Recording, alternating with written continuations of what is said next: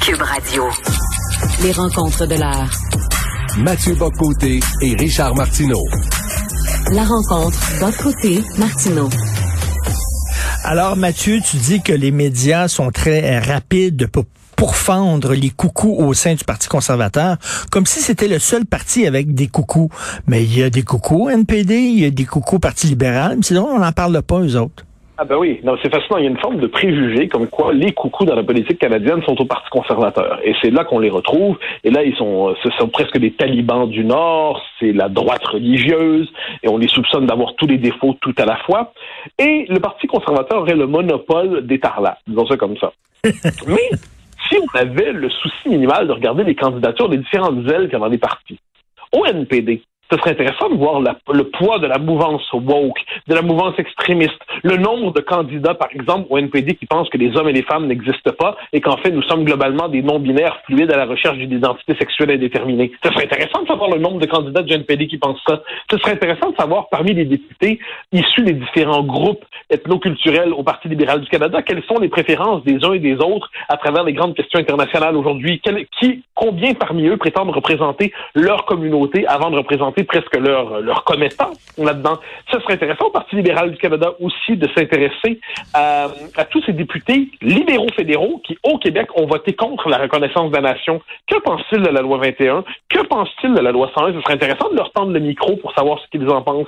Eh bien non, ça, on ne le sait pas. C'est une espèce de préjugé, c'est-à-dire non, les fous sont au Parti conservateur et il n'y en a pas ailleurs. Je pense qu'on aurait tout avantage aujourd'hui à dire que les, les, les, les individus à la, la, personnalité dispersée se retrouvent un peu partout et présupposer qu'ils ne sont qu'à un endroit, ça en dit plus sur nous que sur le Parti conservateur. Et Frédéric Bastien était avec euh, nous euh, quelques minutes et disait euh, au NPD, au Québec, là, pour le NPD, il y a Ali Faour qui se présente et lui, il appuie le Hamas et il a mis sur sa page Facebook la photo d'un militant avec une Kalichnikov ça, on n'en parle pas. Non, mais ça, c'est pas pas les vrais dangereux. Non, les vrais dangereux, on le sait, c'est les conservateurs sociaux de l'Alberta et de l'Ouest canadien. Donc là, manifestement, ce serait intéressant, comme je dis, de voir le, les, les différents extrémismes qui ont infiltré la politique canadienne. Mais, mais encore une fois, il y a cette espèce d'idée que le véritable extrémisme toxique, c'est comme d'habitude, toujours celui du fameux homme blanc. Et là, il y aurait un monopole du suprémacisme. D'ailleurs, apparemment, on nous dit aujourd'hui que le terrorisme blanc, entre guillemets, est le plus dangereux dans nos sociétés, qui déclasserait l'islamisme. Donc, il y a cette espèce d'idée comme quoi le, plus on va, c'est toujours, finalement, c'est la, c'est le fantasme de l'extrême droite. Je conteste pas qu'il y ait des fous parce conservateurs. Je conteste pas l'idée qu'il y a une mouvance tout à fait radicale, une mouvance très conservatrice qui a une vision du monde quelquefois hallucinée. Je n'ai aucunement l'intention de le contester. Mais ce qui m'intrigue, c'est de voir justement quelles sont les autres mouvances hallucinées. Et se pourrait-il que certains journalistes ne voient pas le fait d'être hallucinés dans, par exemple, le refus obstiné d'assumer, d'accepter l'existence du Québec comme nation euh, et de verser dans le multiculturalisme extrême? Se pourrait-il que certains journalistes considèrent que l'appui au Hamas c'est pas la même chose en dernière instance. Que le fait de dire les talibans nos frères, c'est peut-être moins grave en dernière instance que d'avoir une vision conservatrice sur les questions sociales. les talibans, nos frères, là, si c'est pas un révélateur du communautarisme extrême qui dévore le Parti libéral, ou Mme Marianne Monsef, on en parlait récemment, son nous mental, c'est le nous afghan, c'est pas le nous canadien. C'est quand même une manière étonnante de voir le monde. Jack Meeting lui-même, à ce que j'en sais, a déjà eu des, des, des options politiques assez marquées euh, sur la, la question euh, la question sikh. C'est pas inintéressant de savoir ce qu'il en pense véritablement, de mettre à jour ses représentations et ses idées. Mais manifestement, ça n'intéresse pas une partie mmh. de notre classe médiatique et journalistique.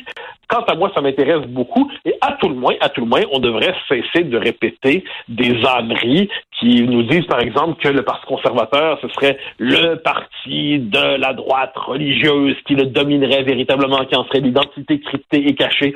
Non, pas du tout. C'est une aile qui est présente dans ce parti-là, qui est pas capable de le dominer, qui est pas capable d'imposer ses politiques. Elle y est présente.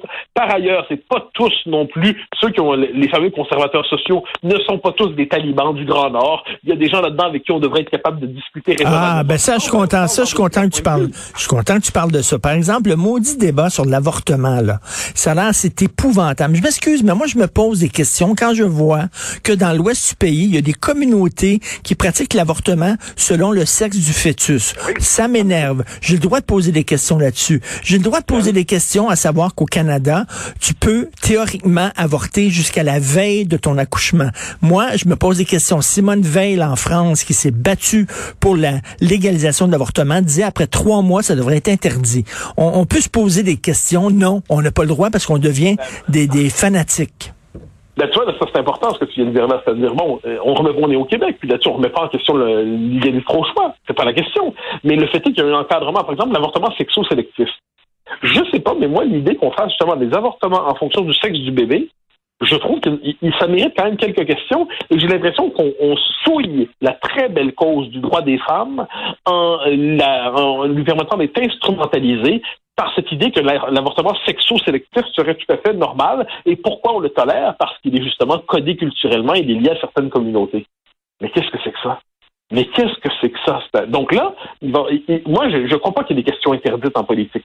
Je pense qu'il est légitime quelquefois de se dire, bon, mais il y a des droits, ils sont fondamentaux, de quelle manière allons-nous les encadrer? Mais apparemment, le simple fait de se questionner sur les avortements sexo-sélectifs, même pas trancher, même pas proposer de réponse, il y a quand même quelque chose là-dedans qui ne correspond pas vraiment à la logique du droit à l'avortement, mais dans une autre logique à travers cela. Et, eh bien non, eh bien non, manifestement, le fait, de s'interroger sur ça, c'est déjà... Écoute, Mathieu, Mathieu, si j'étais une femme féministe, et là, on parle, tu n'as pas le droit de venir au monde parce que tu es une femme. C'est ça, là. Il y a des femmes qui, lorsqu'elles sont, elles apprennent qu'elles sont enceintes d'une fille, se font avorter. Ce qu'elles disent, c'est que par ton sexe, tu n'as pas le droit à la vie. Il semble qu'il n'y a pas plus grande attaque envers les femmes que ça mais nos féministes sont étrangement absentes sur cette question-là. J'imagine par ailleurs que si c'était une mouvance masculiniste de Trois-Rivières rassemblant euh, de, des, bons blancs bedonnants, disant nous on veut faire avorter quand c'est une fille parce qu'on n'aime pas ça les femmes. Hein? si c'était quelque chose comme ça, hein, des têtes, euh, des gens avec la tête de Mad Dog Vachon euh, qui resterait deux dents, là finalement on, on aurait des, manifestations avec raison soit en passant. Mais non puisque c'est codé culturellement et puisqu'il n'y a rien de plus important que l'ouverture à l'autre, même si d'autres ne s'ouvre pas à nous, même s'il y des pratiques culturelles régressives qui s'opèrent avec ça. Euh, on l'a vu avec la question du code d'honneur. Justin Trudeau avait en d'autres temps de la difficulté à qualifier de barbare les, pas les codes d'honneur, pardon, les, euh, les crimes d'honneur. Alors là, il y a quelque chose dans tout ça qui se joue. Se pourrait-il que notre féminisme, collectivement, s'arrête devant des questions qui sont sensibles? Et on peut, encore une fois, je dis, la question n'est pas de remettre en question le droit à l'avortement. C'est pas ça l'enjeu. L'enjeu, c'est de savoir à partir est-ce qu'il n'est pas instrumentalisé en ce moment pour légitimer des pratiques culturelles régressives comme l'avortement sexo-sélectif? À tout le moins, je pense qu'on devrait avoir le droit d'en parler sans être classé parmi les pro-vie. Ben, on revient toujours à la question de la race qui obnubule totalement et qui aveugle certains journalistes. Regardent aujourd'hui ma chronique, c'est sur euh, le texte surréaliste que Marie-Claude Lortie, euh, qui est rendue maintenant euh, rédactrice en chef du quotidien Le Droit, a écrit sur Mary Simon, la gouverneure générale. Elle, elle voit aucun problème elle, à ce que la gouverneure générale ne parle pas français. Elle dit c'est une autochtone, on devrait être content, on devrait, il est temps de lui ouvrir nos portes et nos cœurs, de lui tendre de la, de la féliciter. Mathieu, parce qu'elle ne parle pas français, puis il n'y a pas de problème, parce que c'est une autochtone, c'est correct. Oui, mais ça, c'est assez drôle, parce que le droit, qui est quand même le journal qui est censé défendre le droit des Franco-Ontariens, le droit des Canadiens français, eh bien, manifestement, il y a cette tentation aujourd'hui très forte en Occident qui veut que c'est en s'abolissant soi-même qu'on atteigne enfin la vertu. C'est-à-dire nous allons programmer notre propre extinction morale, symbolique, linguistique, et ce sera donc la preuve que nous ne sommes plus égoïstes et attachés exagérément à notre identité fermée. Qu'on me permette de ne pas participer à ce programme d'auto-éradication collective, je pense que quand les francophones au Québec décident eux-mêmes que le français est optionnel. Ils défendent eux-mêmes le fait que le français, c'est plus nécessaire dans les institutions fédérales. On peut, au nom du multiculturalisme, on peut sacrifier le bilinguisme, mais ce sont des gens qui sont même plus capables, qui ont même plus d'instinct de vie. C'est-à-dire qu'ils sont tellement dominés, écrasés par l'espèce de moraline humanitaire diversitaire, qui sont même plus capables d'avoir le minimum d'instinct pour se défendre eux-mêmes. C'est un peu loufoque. Oui, écoute, euh, merci beaucoup. On se reparle demain, puis ça a l'air qu'à partir de demain, il y a une nouveauté. On va être euh, en audiovisuel, ça va être en vidéo, notre rencontre. Donc, euh, les gens vont pouvoir voir notre grosse face. C'est le fun, oui, ça? On va, bon, on va se raser, on va être propre, on va être beau. on va se sentir bon. Merci Mathieu, bonne journée. Salut.